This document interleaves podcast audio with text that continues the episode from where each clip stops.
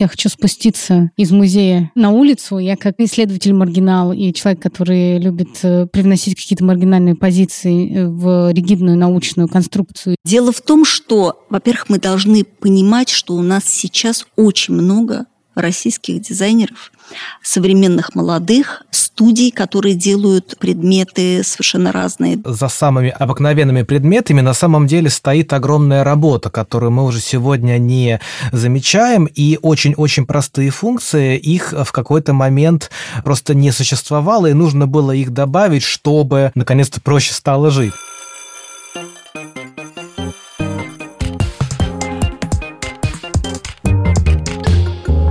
Всем привет! Вы слушаете второй сезон подкаста «Уроки МХК», и с вами я, Катя Суверина, редактор издательского отдела музея «Гараж». И я, Валерий Леденев, независимый арт-критик и исследователь.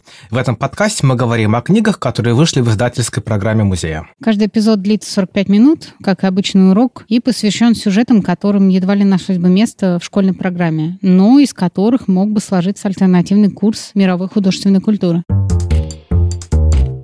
Сегодня мы будем говорить про дизайн с автором книги «Дизайн сегодня» Марией Савастьяновой. Мария, здравствуйте. Добрый день, здравствуйте. Расскажите, пожалуйста, о себе буквально пару предложений, чтобы наши слушатели познакомились с вами. Я академическим образом выученный искусствовед, который большую часть своей рабочей жизни смотрел на дизайн, я 18 лет проработала заместителем главного редактора журнала «Интерьер плюс дизайн», ездила на выставки, смотрела вещи, интерьеры, архитектуру.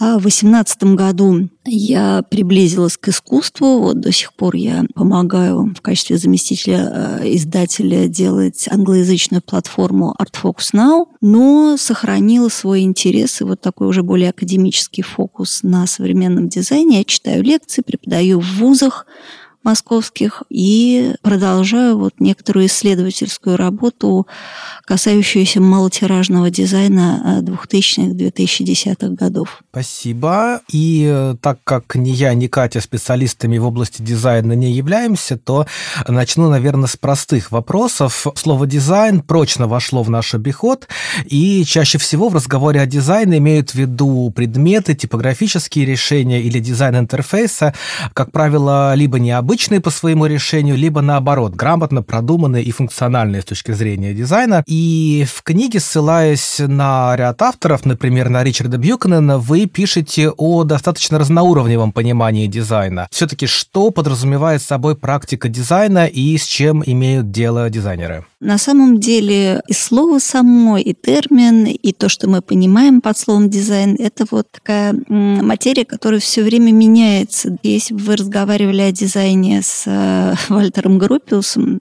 в 26 году, вы понимали бы одно. А если вы разговаривали с современным каким-нибудь человеком, который решает, например, социальные проблемы, вы бы под дизайном имели совершенно другое. Это действительно такое слово «зонтик», которое покрывает очень много разнонаправленной проектной деятельности. У нас есть, даже когда я прихожу вот в аудиторию к своим студентам, у меня там сидят студенты с разной специализацией. И графики, и интерьерщики, и аниматоры, и студенты, которые занимаются моушен-дизайном. И всем им мне нужно рассказывать про историю дизайна, который развивался весь 20 век и 21 век, так, чтобы, с одной стороны, у них действительно было какое-то общее представление о том, как развивалась проектная культура, а с другой стороны, чтобы каждый находил что-то для себя. Действительно, сейчас э, дизайном называется очень разная проектная деятельность последнее время чрезвычайно популярен этический социальный дизайн, да, когда проектированием, а, люди занимаются проектированием отношений между людьми, решают задачи, связанные с ну, тем, как устроены условно социальные отношения в районе, в общине и так далее. Дизайн разный. И вот те книжки современные, да, которые сейчас появляются, они как раз характерны тем, что они стараются захватить как можно больше областей. Вот до того, как я написала свою книжку, я перевела книгу Элис Росторн, английская такая исследовательница, очень активная, популярная, которая долгие годы была директором Лондонского музея дизайна, а потом много писала и в Нью-Йорк Таймс. Вот она написала книжку «Дизайн как отношение», а, где как раз ей удалось настроить такую оптику поверх барьеров и объединять дизайнеров разных направлений. И графиков, и дизайнеров, которые занимаются веб-дизайном, и предметников, и интерьерщиков. И это действительно у нее получилось здорово. Вы говорите о разных направлениях. Опять подчеркну, а не будучи профессионалами, да, и не понимая, например, или не отличая какие-то дизайнерские от недизайнерских вещей, мы сталкиваемся с этим каждый день. Как, например, э, мы такого же рода вопросы задавали теоретикам и историкам архитектуры в первом сезоне нашего подкаста, потому что мы действительно сталкиваемся с архитектурой каждый день. И, например, э, мы сталкиваемся с предметами и явлениями, которые проектируются для нашей повседневной жизни дизайнерами. И в книге «Дизайн сегодня» вы рассматриваете некоторые проекты, которые, насколько я понимаю, непосредственно в жизни никогда внедрены не были. То есть это такие большие идеи, которые остались, к сожалению, на бумаге. Ну, или представляют какое-то видение будущего. Ну, вот как, например, «Летающие КАМАЗы» Владимира Пирожкова, о которых вы пишете в книжке. Вы можете рассказать, каково соотношение реалистичности и такой футуристичности в практике дизайнеров последних лет? Больше ли футуристических, например, проектов? Или же все-таки они более социально направлены? И пытается реализовать это в жизнь. На самом деле интересно и то, и другое. Как вот есть понятие там бумажной архитектуры и реализованной архитектуры, мы с удовольствием исследуем, смотрим на то, что построено, и на то, что не построено, что осталось проектами на, бум- э, на бумаге. Значит, сейчас, поскольку технологии такие, что любая идея, даже самая фантастическая, может быть реализована хотя бы на уровне трехмерной модели, то все предложения, даже студенческие, да, те, которые в принципе не могут быть реализованы, все равно они рассматриваются как банк идей. И этот банк идей перспективных, там, со своим потенциалом, которые раздвигают как бы представление о тех материалах, которые мы можем использовать, и о новых функциях, которые нам как бы, может быть, даже сейчас не очевидны, но, может быть, они будут востребованы там, не знаю, через 5 или через 10 лет. В общем, в самом проектировании, в самой этой специальности а всегда было заложено вот это вот видение будущего, сама профессия дизайнера, она очень многих привлекала и привлекает до сих пор, потому что в ней заложен потенциал сделать быт, сделать вещь, сделать среду, сделать какую-то функцию, которой раньше просто не было. Если вы меня спрашиваете, какой баланс да, между реализованным и нереализованным, это очень хороший, интересный вопрос, потому что это зависит от того, в какой стране мы с вами находимся, да, и какую страну смотрим. Есть страны, в которых вещи, идеи, там, предложения реализуются очень быстро, даже если они потом оказываются тупиковой вещью. Ну, такая страна, например, Голландия. Ну, и многие европейские страны вот с большой, долгой традицией модернистской истории, с хорошей промышленностью, с там, разнообразной вот этой практикой дизайна, там это уже прямо вот пришла в голову идея студенту, он ее додумал, он понял, какое как бы, предприятие может помочь ему ре- реализовать это в материалах, и он выступает, даже бакалавры на, э, со студенческими работами выступают уже реальными прототипами в материалах. Значит, если мы с вами говорим о других странах, там могут быть как бы э, другие э, соотношения реализованного и нереализованного,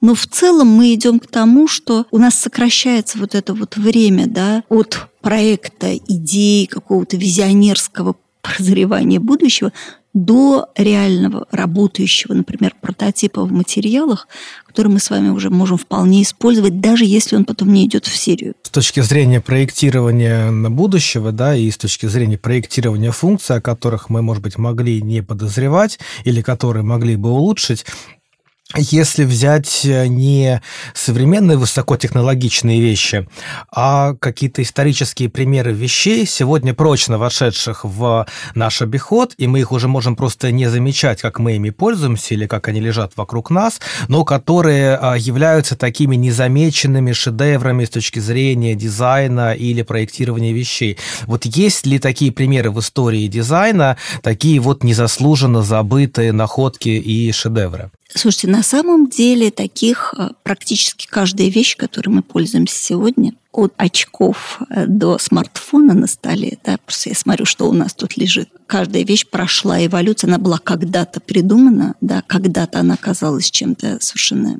неудобным, невыносимым, неправильным, а потом постепенно в проектной деятельности, в истории как бы пользования и улучшения, да, она сильно трансформируется, да, и становится вообще удобной, незаменимой, действительно той вещью, которую мы просто не замечаем. Есть дизайнеры, которые в своей проектной деятельности прям нацелены на то, чтобы придумывать, внедрять, улучшать и существующие типологии доводить до совершенства. Многим известный пример – это немец Дитер Рамс, много лет он работал арт-директором компании Браун, которая производила ну, электробытовую технику, технику домашнюю, и там звуку, и, и радио, и радиолы, и пластиночные проигрыватели, и а, бритвы мужские, и там фены и так далее. И он действительно придумал вот очень много мелких усовершенствований, которые нам кажутся сейчас совершенно обычными, но он запатентованный автор. Опять мы сейчас уже радиоприемниками особенно не пользуемся, только те из нас, кто ценит винтаж и вот любит погружаться в а, прошлое. Но наверняка многие из вас помнят, что радио включалось. У радио была ручка, и был один такой вот поворотный элемент, который включал радио, и он же настраивал громкость. Вот это вот соединить в одной ручке и включение, функцию включения и функцию регулировки громкости, вот это придумал Дита Рамс. Это очень как бы мелкая вещь, незаметная, про нее не снимешь фильм, но она как бы э, у всех была под рукой в течение многих лет. Или, например, фен. Фены мы пользуемся ими каждый день, но кто пользуется? Вот эта вот простая конфигурация, когда у вас ручка и вот, собственно, вот этот дующий элемент находится под углом, это тоже придумал Дитер Рамс. До этого было не очевидно, как, какой формы должен быть фен. И сейчас какие бы фены ни были, они все равно вот эту рогатку в основе своей имеют. И такого, конечно, в 20 веке просто невероятное количество. Тоже более такие технологичные вещи вроде наших смартфонов сама идея, что в одном маленьком девайсе может уместиться функции 25 предметов, и блокнота, и э, фотоаппарата, и ручки, и фотокамеры, и, ну, в общем, я не буду перечислять, вы сами знаете это а лучше меня. Это, конечно, вот такой прям инновационный скачок. Вообще в дизайне э, различаются два типа развития. Бывают модернизация, да, когда каждая следующая модель становится чуть-чуть лучше, да, и она как бы идет по одному пути. А бывают инновации. Мы сейчас слово инновации и инновационные применяем вообще ко всему. Это, в общем, неправильно, потому что инновация – это вертикальный взлет. Когда вы не продолжаете постепенно двигаться, улучшая, а когда вы меняете оптику, меняете свое отношение к проблеме, видите ее совершенно по-другому и предлагаете как бы такой скачок, который не является естественным развитием предыдущего опыта, а как бы переводит вас совершенно на новый уровень. Вот, кстати, возвращаясь к летающим КАМАЗам. Мы их, конечно, не видели, и их, в общем-то, не случилось, но в истории российского дизайна как минимум, да, вот эта идея летающих КАМАЗов, она, с одной стороны, и исторически очень такая волнительная, потому что мы знаем, что основная проблема, у нас огромная страна, и она не связано, у нас нет дорожной инфраструктуры. И вот в какой-то момент Пирожков подумал о том, что строить дороги и строить железные дороги уже поздно. Нельзя эволюционировать, нельзя модернизировать. Надо придумать что-то другое, инновационное. Да? И вот, значит, разработал эту свою идею о летающих КАМАЗах, которые, к сожалению, до сих пор как-то не, а, не, не внедрены, их нету, но это вот как бы такой пример настоящего инновационного мышления. Мария, вот вы сейчас э, приводили нам примеры типовых или каких-то массово производимых вещей. Дизайнер, мне кажется, часто работает как раз с индивидуальностью, то есть с чем-то, что, как вы в самом начале сказали, является необычным, опережающим время. А как э, вот этот стык работает? Массовое типовое производство. Давайте возьмем, например, Икею, да? Например, э, я как неофит все время сразу же думаю о показах мод. Вы смотрите на подиуме, люди идут в каких-то нарядах, да, и эти наряды, они не попадают в магазин, они настолько трансформируются, например, от подиума до э, витрины, что кажется, что это две разные вещи, а оказывается, это ну, вот вещи из той коллекции, которую вы могли видеть на показе мод. И как все-таки типовое производство помогает дизайнерам делать индивидуальные вещи, или же все-таки наоборот э, является помехой для него? Смотрите, это тоже довольно такой вот вопрос не на, не на один подкаст, а на серию. А, но на самом деле он важный. Значит, в какой-то момент я, наблюдая за дизайнерами и за их желаниями, и за их предпочтениями, и за их стратегиями индивидуальными, я вообще их разделила на две огромные такие группы. Это, конечно, очень условное разделение. Многим дизайнерам, части дизайнеров хочется делать вещи для музеев, вот чтобы они были здорово придуманные. Может быть, сочетали какие-то новые технологии и, например, крафт чтобы э, каждая такая вещь становилась тейбл-током, да, чтобы они все время хотелось рассказывать, чтобы в основе была какая-то потрясающая концепция. Таких дизайнеров действительно много, их очень много появилось в 2000-е годы. Почему они появились, там, что с ними происходило, это вот как бы тоже отдельный разговор. А э, на другом полюсе есть дизайнеры, которые, наоборот, хотят делать почти безымянные вещи, чтобы они, наоборот, вот настолько вплетались в быт, настолько были как бы естественными, нужными, важными, идеально экономили ресурсы, там, временные людские ресурсы, материальные, да, чтобы ну, условно, пластиковый стул, да, вот, который может быть э, вдруг обнаружен э, в любом конце мира. Вот это просто как бы разные стратегии, да, кому-то хочется проектировать вещи невероятно нужные, которые нужны всем, которые вот абсолютно часть глобального дизайна, которые везде будут понятны, да, везде будут приняты, везде будут адаптированы под использование, и, вот, и их можно выпускать там какими-то совершенно миллиардными тиражами. Да. Это тоже дизайнерский вызов, который многих дизайнеров привлекает. Но на самом деле оказалось, что это, конечно, такие позиции, стратегии, которые находятся на полюсах, да, а между ними очень много разных проектных деятельностей и разных проектных стратегий. А если вас интересует такое соотношение, как от кутюр и прет-а-порте в дизайне, скорее. У нас э, индустрия работает так, что дизайнер придумывает, либо понимая, что эту вещь он делает под конкретное производство, дизайнера приглашает фабрика. Фабрике что-то нужно. Вот он сидит с маркетологами, он сидит с технологами и понимает, что вот, э, ну, то есть это долгий процесс, да, для того, чтобы вообще что-то выпускать серийно, это нужно долго обдумывать, долго обкатывать, долго понимать, какой будет спрос, долго понимать, какая технологическая цепочка. Это обычная работа дизайнера, скажем, второй половины 20 века.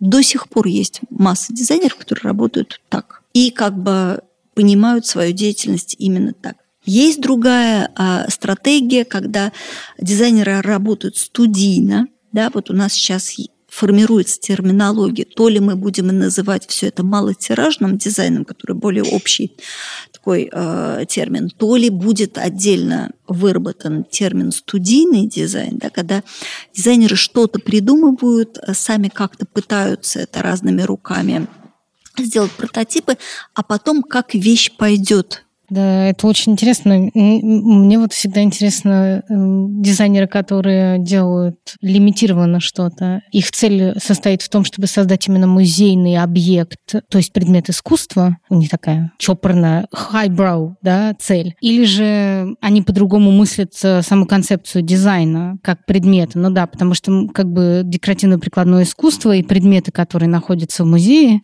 да, они, у них немножко другой статус, чем у лампочки в Икее, например. А с одной стороны, да. С другой стороны, это тоже такая и современная э, история, которая очень сильно расцвела у нас в 2000-е годы. У нас появился коллекционный дизайн. Собственно, он был и раньше. Еще с 80-х годов появилось много галерей. Ну, не то чтобы много, ну, скажем, 20 галерей, которые продавали вещи современных мастеров, которые были на грани декоративно-прикладного искусства и дизайна. Вот сейчас термин декоративно-прикладное искусство а, немножечко меняется, он уходит. У нас появился крафт и fine craft, который бывает и студийный, и экспериментальный, когда вообще ставятся эксперименты самого разного рода.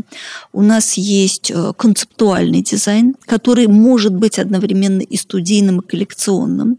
У нас есть дизайн-активизм, и вообще, наблюдая за современным дизайном таким вот сторонним, почти академическим взором, мы видим, что дизайн последние 20 лет, а может быть даже и больше, да, уже, скажем, 25-30, вся вот эта вот инфраструктура, да, в которой взаимодействуют дизайнеры, коллекционеры, галеристы, музейщики, фабрики, потребители дизайна, она очень похожа на инфраструктуру, в которой действует э, современное искусство. У дизайнеров есть аукционные продажи, есть галерейные продажи, есть музейные выставки, да, то есть это все уже очень похоже на рынок. И встраиваясь в рынок, отвечая на э, запрос, многие дизайнеры ушли от промышленного проектирования, да, которое, безусловно, все-таки, как ни крути, доминировало в 20 веке. Они больше хотят делать экспериментальные, концептуальные, многодельные, дорогие вещи, которые будут иметь сильный вау-эффект, которых сразу захотят музеи. И действительно, таких дизайнеров оказалось достаточно много. Некоторые прям со студенческой скамьи принимали решение, что они пойдут по этому пути. Будут делать дизайн для музеев. Надо сказать, что за вот 2000 за 2010 годы у нас накопилось очень много такого дизайна и дизайнеров, и все они понаделали много интересных вещей, и прошло много таких вот прям эпохальных выставок, которые состояли только из такого рода вещей. И наплодились в огромном количестве очень интересные галереи, которые специализируются на дизайне. Появились ярмарки, как бы основной фокус которых это вот коллекционный дизайн, как исторический, так и вот суперсовременный. Но я хотела скепсис добавить к рынку. Мой скепсис как бы заключается в том, что это производство любой вещи, это какой-то ресурсоемкий, часто не экологичный э, процесс. И э, там есть какие-то технологические да, специфика, нужно тратить материал, какая часть материала, конечно же, просто пойдет на помойку, потому что ну, мы не можем изобрести, не знаю, там универсальные размеры, э, которые всегда будут, не знаю, там zero waste production, да, поддерживать. Но при этом существует направление в дизайне, которое своей целью ставит какую-то социальную ответственность и экологическую направленность. Вам как кажется, это просто тренд, ну или гринвошинг? Это тоже очень хороший вопрос, потому что, с одной стороны, общий тренд – это экологичность, устойчивое развитие. Все считают, сколько они в производстве выбросили СО2, сколько там проехал грузовик, перемещая эти вещи из одного места в другое. Все фабрики в пресс-релизах пишут, что все деревянные части изготовлены из возобновляемых лесов. То есть это стало таким общим местом, да, которое вот надо придерживаться. Вот свою зеленую политику все компании должны прописывать. Если они не прописали зеленую политику, это значит все. Туши свет, это не модно, опасно, агрессивно, не, не цивилизованно и так далее. Что касается ресайклинга, да, и вот zero waste и всяких таких вещей, у нас даже в пределах коллекционного дизайна есть дизайнеры, которые, например, э, Пит Хайнейк, э, голландец, да, который принципиально делает очень дорогие вещи, коллекционные, малотиражные или уникаты в единственном экземпляре из старого выброшенного материала. Все это собирается в городе Инховене, в его специальных, так сказать, закромах, которые, кстати, можно посмотреть, потому что у него такие занимает старые цеха компании Philips, которая ушла из Эндховена. Он приглашает гостей, на, можно посмотреть на процесс, как это делается, можно посмотреть на готовые вещи. И это, с одной стороны, это коллекционный дизайн, потому что вещи не дешевые, прям скажем. А с другой стороны, это абсолютно вот экологически э, чистая история, даже, я бы сказала, с таким фокусом экологическим. Сейчас, например, все полюбили переработанный пластик. И опять-таки, в этом переработанном пластике есть фабрики, которые из переработанного пластика делают новые вещи, а есть дизайнеры студийные, которые делают малотиражный дизайн, и используют очень разнообразный этот переработанный пластик. Например, вот у меня был студент прекрасный, Дания Рудербеков, а, который казах, да, но учился он в Москве. Вот он сделал кресло войлок, который сейчас получил много всяких э, премий. В конструкции, да, в основе черенки от лопат или там от метел э, деревянные, а, но они друг другом соединяются такими пластиковыми узлами, которые напечатаны на принтере как раз из переработанных пластиковых бутылок.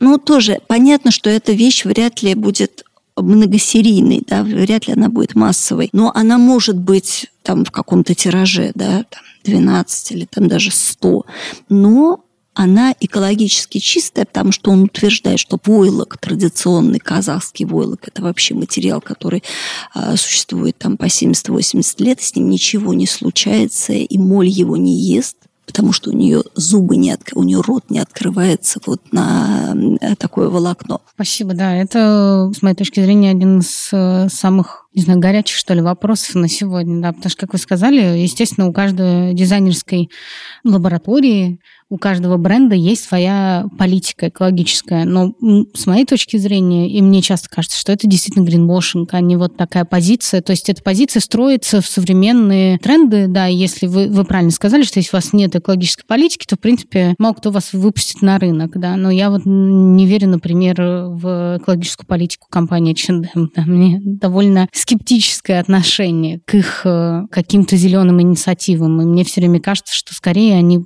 сделаны в угоду бренда и для того, чтобы бренд каким-то образом обелить, а не в угоду того, чтобы действительно заниматься каким-то социально ответственной продукцией. Как раз на последнем документе в Касселе к вопросу соотношения дизайна и искусства было видео, к сожалению, не запомнил имя художника, потому что не, не знал до этого, о негативных последствиях перепроизводства одежды, которую свозят потом в страны, ну, в качестве гуманитарной помощи, и это э, на самом деле ведет к еще большей экологической катастрофе, потому что огромные тонны вот этой вот одежды туда съезжаются, и с ними непонятно, что делать. Всем компаниям нужно продавать. И мы понимаем, что любая как бы, стратегия компании, она на, а, цельна на то, чтобы продавать. Другое дело, что если постоянно идет дискуссия о том, что нам нельзя быть экологически безответственными. Да? Нам нужно беречь леса, беречь ресурсы. Очень многие компании занимаются водой. Я считаю, что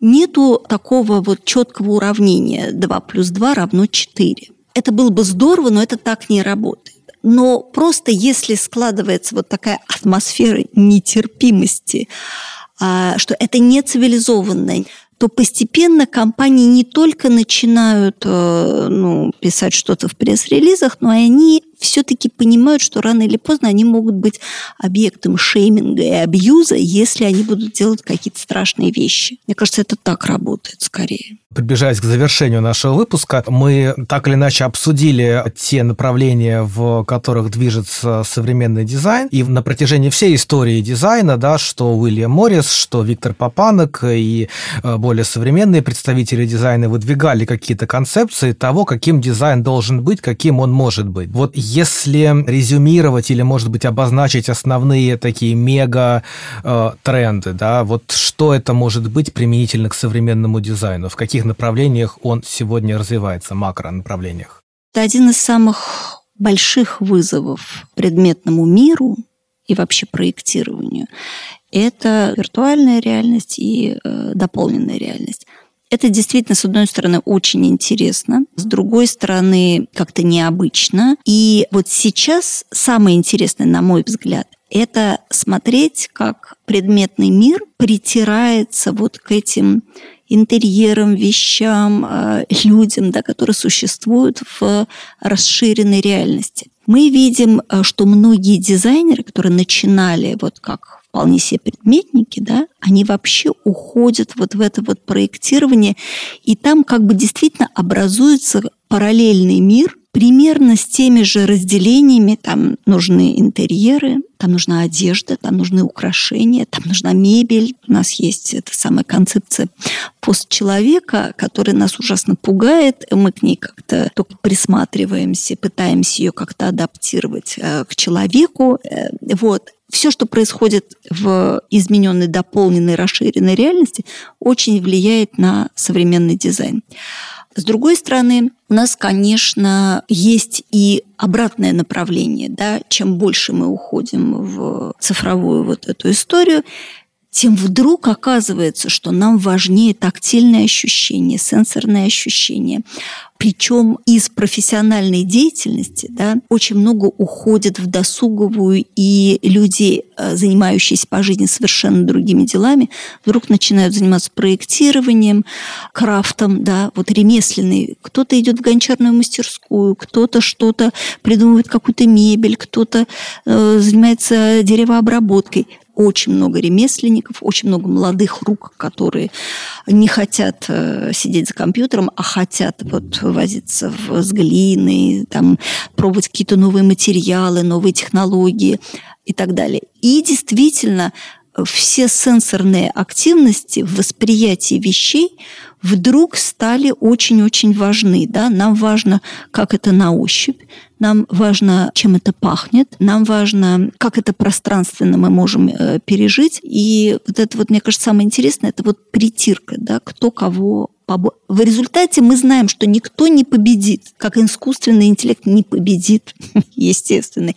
Но они должны образовать какой-то, вот сложить какой-то пассианс, который всех устроит. Победила дружба, да.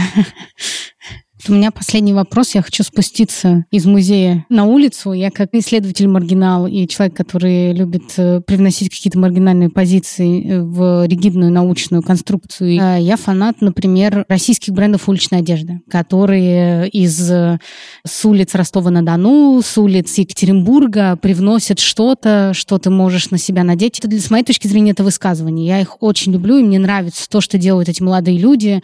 Разговаривая об этом со студентами, им довольно довольно важно тоже носить такого рода вещи, потому что они знают, что они как-то самоидентифицируют себя и отличают себя, например, от поколения другого. У вас есть тройка или пятерка современных российских дизайнеров, неважно, это одежда, украшения или что-то, вот, которые, например, выросли и вышли с каких-то улиц, то есть вышли из реального мира и сделали из этого какое-то высказывание, да, которое доступно современным студентам, например. Я лучше отвечу на другой вопрос. Дело в том, что, во-первых, мы должны понимать, что у нас сейчас очень много российских дизайнеров, современных молодых студий, которые делают предметы совершенно разные, да, и про одежду не буду говорить, это не моя история, хотя я их очень люблю и знаю, но я останусь, так сказать, в пределах малотиражного своего предметного и крафта, может быть. Вот в десятые годы, в 2000-е мы как бы расталкивали, раскручивали современный российский дизайн, не получалось, да.